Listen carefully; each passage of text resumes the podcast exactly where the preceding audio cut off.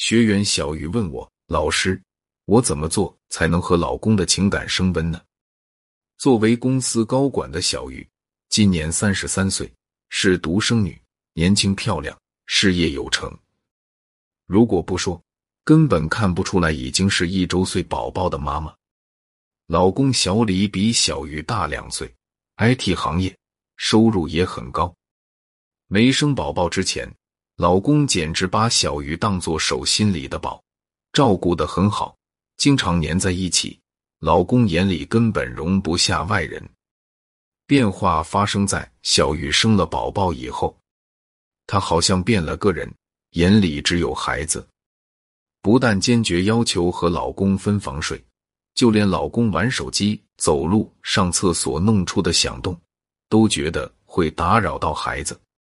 老公稍有不同意见，就是大吵大闹，说老公不懂事，不配做父母，搞得家里鸡犬不宁。老公也很无奈。后来发展为，只要不高兴，小鱼就会带着孩子回娘家，电话不接，不让上门，也不让看孩子，直到老公多次赔礼道歉才能完事。这一年多来，争吵、冷战。回娘成为家常便饭，老公的耐心被耗尽，小玉也由温柔可人的好老婆变成不可理喻的悍妇。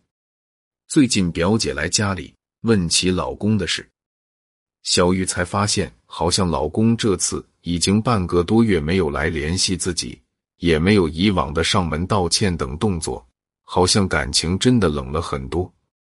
她才如梦初醒，感到危机。在表姐的劝说下，赶紧来平台报名学习了。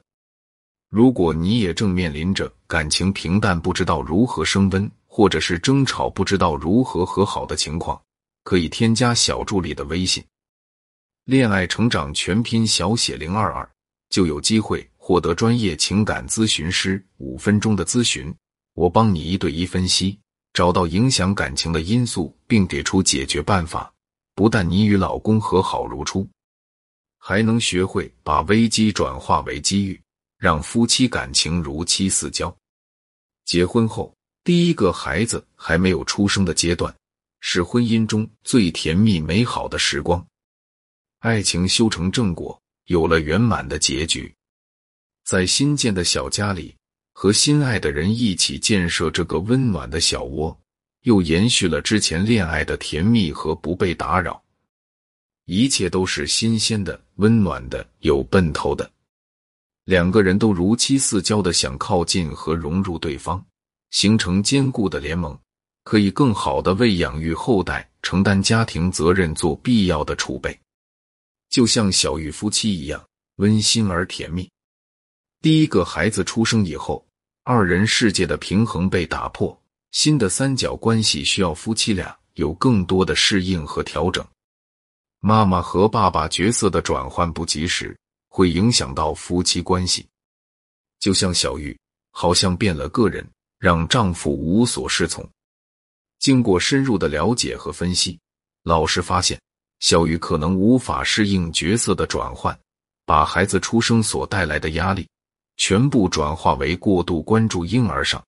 对环境敏感，容易引发情绪，并把情绪发泄在老公身上。分房睡、各种嫌弃和吵闹、回娘家、拒绝沟通等行为，让老公觉得被否定和抛弃，也逐渐失去耐心，才弄成现在这个局面。既然知道了原因，接下来小鱼就要按照学习计划全面实施，为感情升温而努力了。首先，善于制造惊喜，唤起大脑的兴奋。生活就像温水煮青蛙，太平淡，让我们把爱视为习以为常的应该，不再能引起情绪上的刺激。有人说，爱是情绪的起伏，所以想要情感升温，重新用刺激唤起大脑对爱的兴奋度至关重要。制造适度的惊喜，这是非常有效的一个办法。小玉和老公半个多月没联系，破冰势在必行。老师让小玉在周五的时候早点时间请假回自己家，把里里外外收拾干净，然后订以前经常去的那家西餐店的牛排和红酒，还配了鲜花，洗了个澡，又美美的化个妆，穿上新买的性感睡衣。一切收拾妥当以后，给老公发了一条这样的信息：“老公，小区保安说家里来了一个大件的快递，下班后请速回。”老公急匆匆赶回家，在楼下没有看到快递，正纳闷呢。打开门，却看见久违的美艳的笑脸，还舍得生气吗？于是，美好的体验就这样被重新开启了。二，善用撒娇示弱等女性特征沟通，解开心结。很多夫妻生活之所以平淡，多是因为沟通不够。男人不是觉得两人没话说，没必要说，就是觉得说了也不管用。总之，就是话越来越少。而忘了女生是感觉型动物，每天不说几千句话，情绪就没有出口，甚至会憋出病来。丈夫越不说话，女生会越焦虑、担心，会以为老公不爱自己了，只好用情绪来试图引起对话，但越说会越气，事与愿违，把感情炒冷了。老师建议小玉学会利用女人的优势，撒娇示弱的方式去和老公说话，让老公明白自己的想法和要求。亲热完了，小玉躺在老公的怀里，掉起了眼泪。她先是和老公道歉，说自己有小孩以后，其实非常害怕，怕工作受影响，怕不是一个好妈妈，怕老公不爱自己。可这些想法都憋在心里。不敢说出来。现在看来，对孩子的过度关注其实是产后抑郁的表现，没有真把这个家吵散，还真是多亏老公的包容和担当，让自己清醒过来。所以觉得自己好幸运，没嫁错人。看着她梨花带雨的样子，老公也赶紧检讨。两个人决定明天把孩子接回来，放在小床上睡。老公回到大床上来，和小玉一起照顾孩子。两人甚至把以后如何看孙子的事都商量好了，心结就这样解开了。三，创造属于自己的仪式感，点燃激情。生活被孩子和工作占据了，慢慢两个人的空间被挤压，形成同一屋檐线合作的伙伴，而不是伴侣。情感是需要在私密的空间，用特定的人事物来不断的强化和维系，彼此证明，在我的眼里你是最爱，来满足亲密关系中的爱和归属的需要。创造属于夫妻间特有的仪式感，是最常用也最有效的深度链接的方法。我的一个邻居张姐这点就做得非常好。四十五岁的张姐和老公都比较忙，但感情一直都是周围人羡慕的恩爱。她的秘诀就是对仪式感的注重，几十年如一日，把浪漫进行到底。这源于两人恋爱时的约定，要把日子过成诗，老了可以在摇椅上一同来回忆。每逢结婚纪念日、生日、七夕、情人节，甚至是两人初次相识的日子。对他们来讲都是特殊而美好的日子，我不禁问：这么多日子如何记得住？一直整景会不会太累？张姐却不这样认为。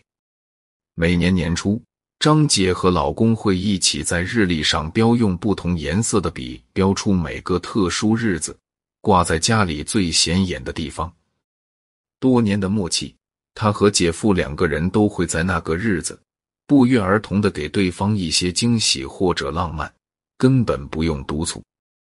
即使有时候一方出差不在身边，也会以特殊的形式给出惊喜，让对方知道在遵守着属于两个人的约定。张杰就收到过老公在外地出差，通过电视台给他点的歌，或者藏着项链的鲜花，老公也收到过张姐精心准备的礼物和惊喜。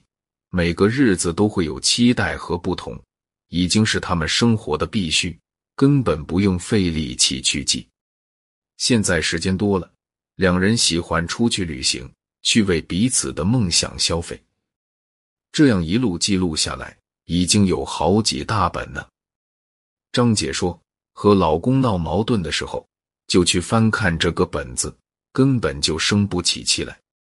小玉听了这个故事，也觉得找到了和老公的情感保鲜秘籍，说要借鉴和实施一下呢。亲密关系是人类具有的最美好的感情之一，也是生而为人最美好的、最丰厚的体验。但亲密关系也因为人性的复杂和多变，就有很多种不同的状态和变形，需要两个相爱的人小心呵护、坦诚相待，共同经营，才能露出美好的一面。如果你也正被情感的复杂多变搞得焦头烂额、爱而不得，或者不知道如何用对方喜欢的方式吸引爱、付出爱，可以添加小助理的微信。恋爱成长全拼小写零二二，就有机会获得专业情感咨询师五分钟的咨询。我帮了解人性，从复杂中找到规律，让你的爱情雪中送炭，也可以是锦上添花，来俘获爱人的心，让感情不但升温，还能长久坚实。